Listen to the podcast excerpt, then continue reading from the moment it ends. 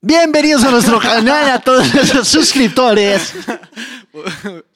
Podríamos iniciar así. No, pero no. dale, normal. Ok. Bienvenidos a nuestro quinto episodio del podcast Una Fe Relevante. Es increíble que nos escuchen a través de las diferentes plataformas.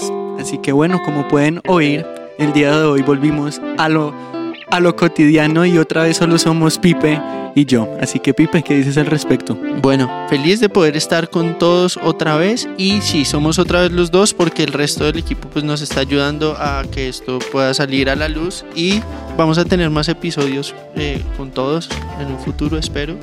Eh, pero mientras tanto, muy felices de poder tener este importantísimo episodio número 5. Este, el tema de esta semana más bien ha sido Intenso. intenso. Ha sido intenso. Sí, ha tomado mucho estudio, pero entremos en materia. Y vamos a hablar acerca de la confiabilidad de la Biblia y por qué la Biblia es confiable. Así que, sin más que decir, Pipe, respondamos la primera pregunta y es, ¿qué dice la Biblia acerca de la Biblia? Ok, bueno, eso es bien importante porque la, lo que creemos acerca de la Biblia sería loco creer algo que la Biblia no afirma de sí misma. Entonces, lo que nosotros entendemos acerca de la Biblia lo entendemos respecto a lo que ella afirma ser y luego nosotros tenemos manera de, de- de comprobar y experimentar esas, esas afirmaciones en nuestra vida. Entonces, lo primero que es bien importante es que hay una noción que la persona que tiene una convicción firme en la Biblia es retrógrada Mm. o que no ha investigado, pero lo que yo he encontrado es que mucha de la gente que critica pues la Biblia realmente no la ha leído. De hecho, pues yo no sé si, si tú te has encontrado con eso, pero yo me he encontrado muchas veces en la calle con, con personas que uno les habla de. Dios o trata de tener una conversación y, y la conversación se cae cuando uno empieza a hablar de la Biblia. Y se cae cuando uno dice cosas como, bueno, la Biblia nos enseña esto y esto, pero tú por qué crees en la Biblia? Eso no es un libro ya retrógrado, obsoleto. Hay mucha gente que piensa así.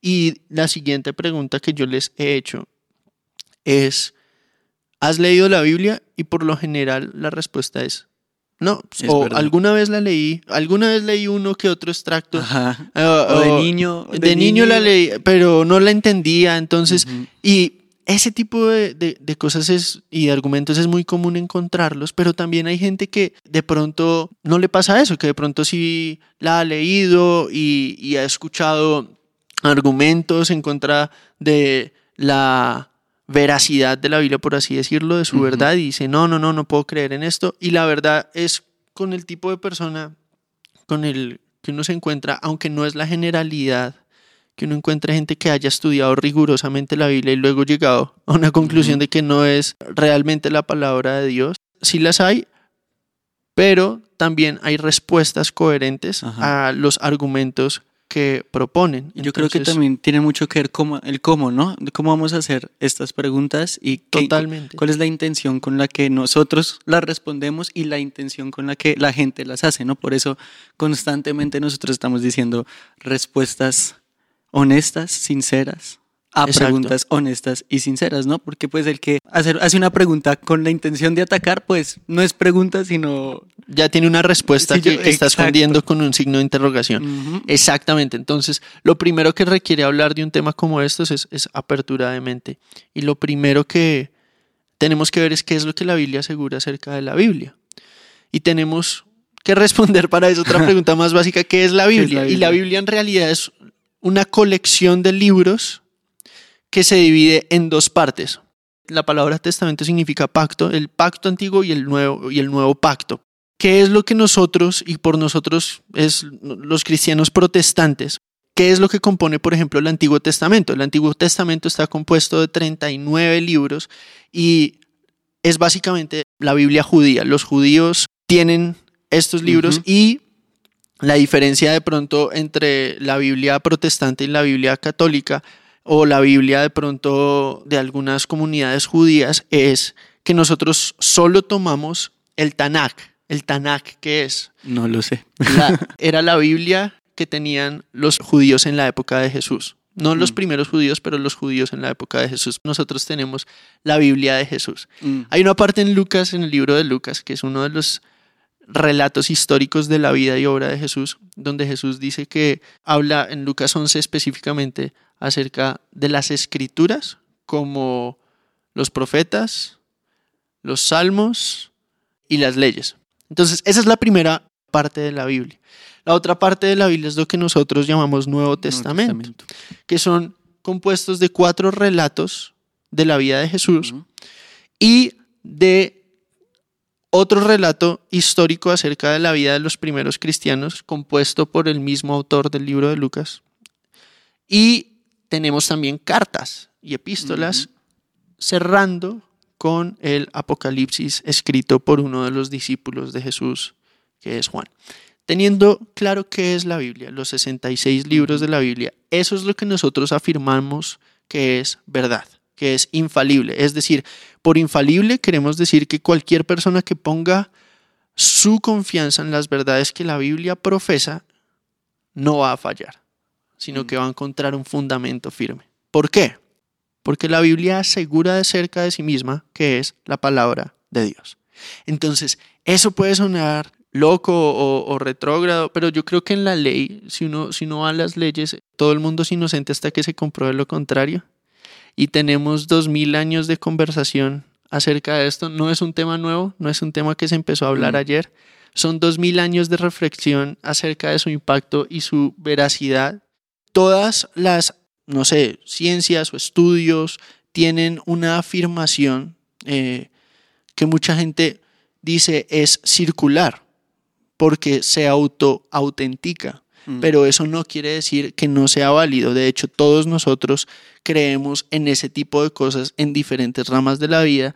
Eso es importante dejarlo de entrada porque yo sé que mucha gente va a querer de pronto apagar el podcast o continuar el podcast, pero yo les pido, sea cual sea su preferencia, es justo y necesario que ya que empezó nos dé esta audiencia para explicar qué es lo que significa lo que acabamos de hablar, que la Biblia sea la palabra de Dios.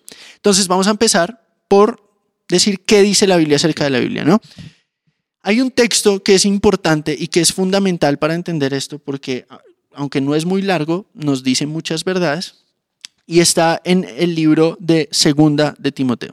Y si tienen una Biblia, si de pronto no leen la Biblia hace mucho, desempolve la Biblia de la tía, De la del- tía, de, siempre es la tía, ¿no? Siempre es la tía. El caso es que desempólvela, ábrala, mire la tabla de contenidos y, habla, y ábrala en la carta de segunda de Timoteo, que es en el Nuevo Testamento, en el versículo, en el capítulo 3, versículo, entonces tienen números grandes y números chiquitos.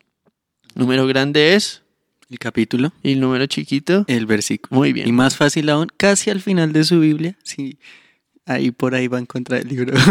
Exacto. Timoteo. Entonces, háblalo casi al final. 2 Timoteo 3 se llama. Segunda de Timoteo. Y es la carta básicamente de Pablo, de una de las figuras más importantes, uno de los discípulos de Jesús que, que más prominencia tuvo durante la escritura del Nuevo Testamento, escribiéndole a su discípulo, aquel que él mentorió durante mucho tiempo y le dice a Timoteo, pero persiste tú, o sea, continúa en lo que has aprendido y te convenciste sabiendo de quién has aprendido. Y que desde la niñez has sabido las sagradas escrituras. Esta, esta palabra escrituras es importante porque siempre se refieren a aquello que ellos consideran la palabra de Dios.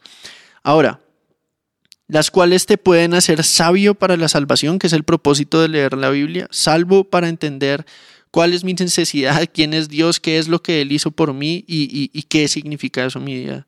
Día. Y dice, toda la escritura es inspirada por Dios, útil para enseñar, para redarguir, para corregir. Entonces es útil. Pero la clave está acá. Toda la escritura es inspirada por Dios. Y la palabra inspirada en el griego original tiene la connotación de soplar, ¿no? Entonces, en la época del primer siglo, las palabras tenían una, una dimensión física. Cuando tú hablas, tú botas aliento, Claro. ¿no? Entonces, para la gente, ese aliento que uno, si ustedes lo van a poder comprobar poniendo su mano enfrente de su boca y diciendo hola a Dios o cualquier otra palabra que se les ocurra, Juan lo está probando en este momento, está comprobando que es verdad. No, es Absolutamente completamente- confirmado. o sea, confirmado. Muy bien, nada que dudar ahí. Para ellos, eso era básicamente lo que significaba la palabra inspiración, que, que Dios a través de muchas personas escribió su palabra y la registró para que todos aquellos que la abrieran lo conocieran. En resumidas cuentas, el aliento de Dios. No, o sea, exacto, el exacto. respiro. El respiro, de el soplo de Dios. Eso es Exacto. lo que la palabra. Entonces tenemos dos asuntos importantes. Dios se reveló. Y la Biblia habla de la revelación, o sea, se manifestó. ¿Cómo se manifestó Dios en la historia? Cuando vemos la Biblia y vamos al libro de Romanos, por ejemplo, vemos que Dios se manifestó a través de su creación, ¿no? Y es evidente en, por ejemplo, el Salmo 19 dice, los cielos cuentan la gloria de Dios. ¿Qué quiere decir eso? Que todo lo que nosotros vemos en el orden creado nos habla de un creador. Cuando una persona medita acerca de eso, ¿qué pasa? La persona dice, esto no es un accidente, esto, tuvo, esto tiene un orden, hay un Dios, y para poder conocer a Dios, tiene que usar los medios que ese Dios proveyó para que lo conociéramos. Y ese medio es su palabra. Es decir, Él habló, Él escribió un libro. Y a través de ese libro nosotros podemos entender su perspectiva, sus mandamientos. Entonces, ¿cómo la Biblia es una narrativa continua a través de la historia de la humanidad hasta el año 90 aproximadamente después de la muerte y resurrección de Jesús, que va a ser un tema también futuro. Retrocedemos un poquito Ok, retrocedamos un poco. y resumo un poquito lo que acabas de Por decir. favor. Es qué dice la Biblia acerca de la Biblia, que es Exactamente. la palabra de Dios. Ok, y no solamente lo dice en el Nuevo Testamento, sino que una y otra otra vez en el Ajá. Antiguo tú vas a encontrar esta fórmula. Así dice el Señor. Dios le dijo a Moisés y Moisés escribió. Sí. Y eso es lo que nosotros tenemos. Wow. Ahora sí, tal vez para muchos esto es suficiente y es increíble saber y ya, y ya por fin entender qué dice la Biblia acerca de la Biblia, pues. Pero Ajá. Ahora vayamos un poco al siguiente escalón, por así decirlo, y es qué dice la historia, qué dicen los hechos acerca de la Biblia. que es un tema muchísimo más controvertido. ¿no? Entonces, a veces asumimos cosas de entrada porque cada persona en, en- en una manera muy real es producto de, de su ambiente. Claro. Y el ambiente que respiramos es dos cosas, escepticismo y cinismo. Es, es decir, nada de lo que contradiga lo que yo puedo ver y tocar con mi mano puede ser real. La belleza de la palabra es que ha sido el libro, primero, más revolucionario de la historia, segundo, más atacado de la historia y tercero, más transformador en la vida de aquellos que han puesto su confianza en lo que dice. Entonces, lo sorprendente acerca de la narrativa bíblica, antes de pasar a- al hecho histórico, es que es una línea continua narrativa, a pesar de que lo escribieron muchísimos, muchísimas personas, tiene un mismo autor. ¿Quién usó a cada una de esas personas para aportar algo al texto? Exacto. Entonces, vamos a hablar un poquito de cómo se compuso la Biblia, porque hay muchos mitos Sí. De, ah, es que en el siglo IV fue que inventaron la Biblia y suprimieron escritos eh, gnósticos de otros lugares, pero vamos a aclarar algunas dudas. Desde la concepción de la iglesia, desde los primeros cristianos, todos veían el Antiguo Testamento como lo acabamos de explicar, como la palabra de Dios. Ajá. Ninguno de los libros apócrifos llamados, que son los, la adición al, al Antiguo Testamento, que hizo la versión en griego. Entonces, 70 durante el exilio, uno de los exilios de Israel en el mundo griego, 70 rabinos se reunieron para traducir el Antiguo Testamento a hebreo e incluyeron algunos libros que no están en nuestra Biblia eh, protestante, en la parte del Antiguo Testamento. ¿Qué tiene que ver esto? Bueno, los escritores del Nuevo Testamento no consideraban estos libros apócrifos, que se llama, como parte de la palabra inspirada de Dios. Eso lo podemos ver en textos como lo que Jesús cita que es la palabra, Mm. textos como cuando Pablo se refiere a escritos extrabíblicos, no se refiere con la palabra escritura. Ujú. Aún Judas, el libro de Judas, no Judas Iscariote, sino el Judas bueno, que escribió, no, no lo cita como un texto autoritativo, Sí, claro. primera de Enoch, que es lo que cita. Entonces, ¿qué tiene que Hay ver una esto con la- diferencia, ¿no? O sea, Exactamente. si la Biblia las menciona, menciona es- eh, específicamente, no, es la palabra de Dios. Exactamente, exactamente. Entonces, ¿por qué esto es importante y qué tiene que ver con la composición de la palabra? Que ya había una, un consenso desde el primer siglo. Ahora, ¿qué hacemos con el Nuevo Testamento? ¿Cuál era el consenso? Lo increíble es que la misma Biblia nos da cuál era ese consenso. Pedro, por ejemplo, en, en- en segunda de Pedro, Pedro, que era básicamente uno de los pilares, como Pablo lo llama, de la iglesia en el primer siglo, las cartas que había escrito Pablo para la iglesia no fue una carta más, sino que él mismo usa la palabra grafe en griego, que es una palabra que se usa 50 veces en el Nuevo Testamento y todas las veces que se usa, se usa para referirse a la escritura inspirada por Dios. Entonces, es segunda de Pedro 3, 16. Segunda de Pedro 3, 16. Este, mejor dicho, acá uno tiene un equipo de primera y gratis. Muy bien. Dice, y tened entendido que la paciencia de nuestro Señor, ta, ta, ta, ta, ta, vamos a adelantarnos, como también nuestro amado hermano Pablo, según la sabiduría que le ha sido dada, les ha escrito casi en todas sus epístolas, hablando en ellas de estas cosas, entre las cuales hay algunas difíciles de entender. Muy bien. Las cuales los indoctos, los que no conocen e inconstantes, tuercen, como también las otras escrituras para su propia perdición. Tuercen como también las, esta palabra escrituras solo se usa de palabra autoritativa, no se usa de cualquier escrito. De las 50 veces que aparece en el, es- en- en el Nuevo Testamento, las 50 se refieren a la. Biblia. Entonces, desde el primer siglo tenemos que ya la gente consideraba las cartas que circulaban de Pablo, de Pedro Como y de Juan como Bueno, inspiradas Ajá. por Dios, exactamente.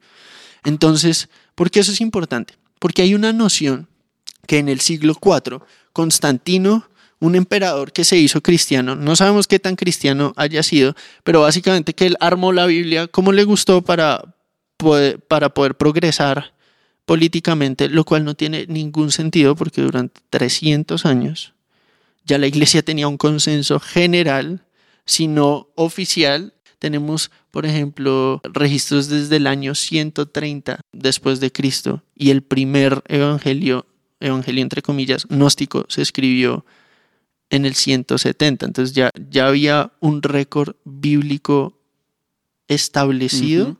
100 años antes del primer evangelio gnóstico. Eso porque es importante, porque tenemos una tendencia a creer que todo lo que la cultura popular dice es cierto. es cierto. E ignoramos cosas básicas, pero que con un poquito de estudio sabríamos. Entonces, yo me acuerdo una vez, voy a contar esta historia. Una señora le empezamos a, a predicar. Uy, creo que sé qué historia vas a decir. ¿Cuál es? Pero dale, no. No, Antes, dila, dila, dila. no es una señora que una vez estábamos en la calle y decían, Sí. no creo en Jesús, no creo en Jesús. No, ni los judíos creían. Sí, no es esa. Mm, Bueno, no sé, yo, yo me acuerdo que ella, eh, no sé si es la Ay, misma. no, ya sé qué historia. Es que nos han gritado varias Uy, veces. muchas. Ya, ya sé cuál vas a decir, por favor, Nos han, prosigue. nos han gritado como unas tres veces. Eh, Fácil. so- nada más. Caso es que ella me empieza a gritar, no han estudiado, no han leído los rollos del Mar Muerto, y es como que los rollos del Mar Muerto básicamente desaprueban la Biblia según la cultura popular, pero ¿qué son los rollos del Mar Muerto? Básicamente son una librería de una secta o de un grupo judío en un desierto en, descubierta en los años 50 del siglo XX, o sea, 1950. Y tiene algunos libros, varios libros del Antiguo Testamento que increíblemente están igualitos, Sí. eh, intactos a los que nosotros tenemos hoy. Lo que sorprende es cuánta Parecidos, ¿no? consistencia O sea, hay. que no ha cambiado a través del tiempo. Exactamente. Entonces, eso es lo que son los rollos del Mar Muerto, lejos de desaprobar la Biblia. La prueba. Y que también es cierto, que cualquier académico que tú le preguntes acerca de los rollos del mal muerto sabe que no tienen nada de, de, cristianos en un sentido y no tienen nada de cristianos en el sentido de que era una librería de una secta judía. Entonces, los escritos que se encontraron era como la librería que una persona curiosa normal tendría y no tienen absolutamente nada que decir acerca del Nuevo Testamento o, de la veracidad de este. Entonces, con un poquito de investigación y, y con las predisposiciones y las guardias abajo, podemos entender que la Biblia no es simplemente, o, o, que nuestra creencia en la Biblia no es un paso, como hablábamos en el capítulo de la fe, al vacío. Al contrario, esto es lo increíble. Cada vez que avanzamos más en la historia, más encontramos manuscritos más antiguos. Y lo sorprendente, uno de los más antiguos es el manuscrito llamado P52, que está ahorita en un museo en Inglaterra. Y una de las maravillas de esto es cuán fiel sí. a lo que tenemos hoy es. O sea, tenemos cientos de manuscritos que hablan el mismo mensaje. Sí. Las alteraciones, si se han encontrado, son mínimas, tan mínimas que no afectan en ningún sentido el mensaje general de la Biblia y no han, han sido tan mínimas que no han causado polémica alguna, sino que lo que sorprende es lo parecidos que son. Entonces tenemos este fenómeno que no se puede explicar de otra manera que la Biblia parece estar diciendo históricamente lo que afirma en sus páginas y es, es fidedigna. Es fidedigna porque entre más avanzamos en la tecnología, mejores resultados tenemos en cuanto a manuscritos antiguos, mejor eh, avanza, entre más avanza, por ejemplo, la arqueología, los manuscritos que encontramos son cada vez más cercanos a la realidad, bueno, a lo que tenemos acá en la palabra. Entonces, desde un punto de vista histórico, tenemos una, una gran, gran, gran, gran, gran capacidad de ver que es consistente lo que tenemos en la Biblia. Cualquier otra historia, más bien. O sea, si nos ponemos en el ejemplo, poner cualquier otra historia que se escribió hace más de dos mil años, cambia y se trastorna el sentido de esta historia, pero sorprendentemente encontramos que en la Biblia, pese los siglos, pasen los siglos, se mantiene intacta la exactitud de esta historia. Y lo que más me sorprende es la veracidad de sus palabras a pesar del tiempo. Nosotros queremos a veces imponer ideas modernas en textos antiguos y, tratando de llevar nuestras eh, sofisticaciones y no tenemos en cuenta los contextos. Y hay gente que, que, me ha dicho, bueno, pero ¿y las contradicciones? Y le pregunto, bueno, ¿cuáles? Y, y, no me pueden mencionar una. Y los que me han podido mencionar una, hemos ido a la palabra y nos hemos dado cuenta que estudiándola un poco más a fondo podemos encontrar que estas aparentes discrepancias en realidad con un estudio un poquito más profundo de la Biblia, no son discrepancias en absoluto. Que si tiene la Biblia esta tensión paradójica para presentar una verdad compleja. Mm. Y yo creo que eso es la belleza de algo honesto. y que nos lleva a no, no lo superficial, ¿no? O sea, Exactamente. también es increíble porque nos impulsa a profundizar en la misma. Exactamente. Entonces, pero Alguien podrá decir, pero, ah, bueno, eso es la naturaleza paradójica. La vida es paradójica. Lo que a mí me hace entender la vida es leer la Biblia, mm. porque yo veo cómo es que algo tan hermoso como la creación puede ser tan mal al mismo tiempo y cómo puede haber tanta... Nuestra vida es una tensión constante entre una, una, realidad que no podemos entender y la Biblia lo que hace es darnos la perspectiva del creador de lo que pasó. Por eso fue tan importante en cada episodio verlo y, para nosotros verlo desde el punto de vista bíblico. Pero yo te voy a contar una de las cosas que se me hace sorprendente, es cuán importante ha sido la Biblia para la formación de los valores. Tanto cristianos como no cristianos viven en una sociedad fundamentada en valores bíblicos. Entonces, el lugar que Jesús, que los apóstoles, que aún el Antiguo Testamento, la dignidad con la que se debe tratar a una mujer, hay una noción, y esto voy a dejarlo para otro capítulo, pero hay una noción de que, de que la Biblia es machista y la Biblia no es machista. La Biblia le dio dignidad igual al hombre y a la mujer, con roles diferentes. Eso es una belleza Mm, que se pierde en la superficialidad de los gritos emocionales sin ningún tipo de fundamento racional. Entonces este también es un llamado a que podamos abrir un poquito nuestra perspectiva y la verdad eso va a requerir un poquito de humildad sí. en, en- en nuestra parte constantemente. Ese, ese último punto de verdad estuvo muy, muy cool, muy increíble. Pues sí, muchas veces el approach que la gente tiene acerca de la Biblia hablando... Approach, la manera en la que una persona aborda un tema. Exacto. es que, Esa es, esa es mi voz de explicación. Claro, pero es que imagínate tener que decir la manera en la que una persona aborda el tema. O sea, approach lo reduce. Sí, sí, sí. Breve. Bueno, la verdad es un poquito superficial, pero lo critican de manera profunda. Ajá. Y, pero bueno, ya para terminar este podcast, la relevancia, como se llama el podcast, Ajá. de la Biblia ahora mismo. Porque ahora mucha gente también tiene esta de, ah, pero eso fue hace dos mil años, ¿no? O, Ajá. ah, eso es de antes, ah, eso es... ¿Cuál es la relevancia de la Biblia en la actualidad? Exactamente, qué, qué- qué buena manera de cerrar. Ahora, mucha gente cree, o bueno, lo que yo no quiero causar es que la gente crea que la cantidad de argumentos científicos o históricos a Mm. favor, que son muy importantes, que, que son relevantes, que son importantes saberlos, pero es lo que hace en una persona como yo. Lo chistoso es que yo estudié con muchas personas agnósticas. Estaba estudiando teología, pero algunos de mis profesores no tenían la- las convicciones que yo tenía y hubo mucho tiempo de debate y, y muchos se convirtieron en agnósticos o en ateos estudiando la carrera que yo estaba estudiando y yo me preguntaba por qué.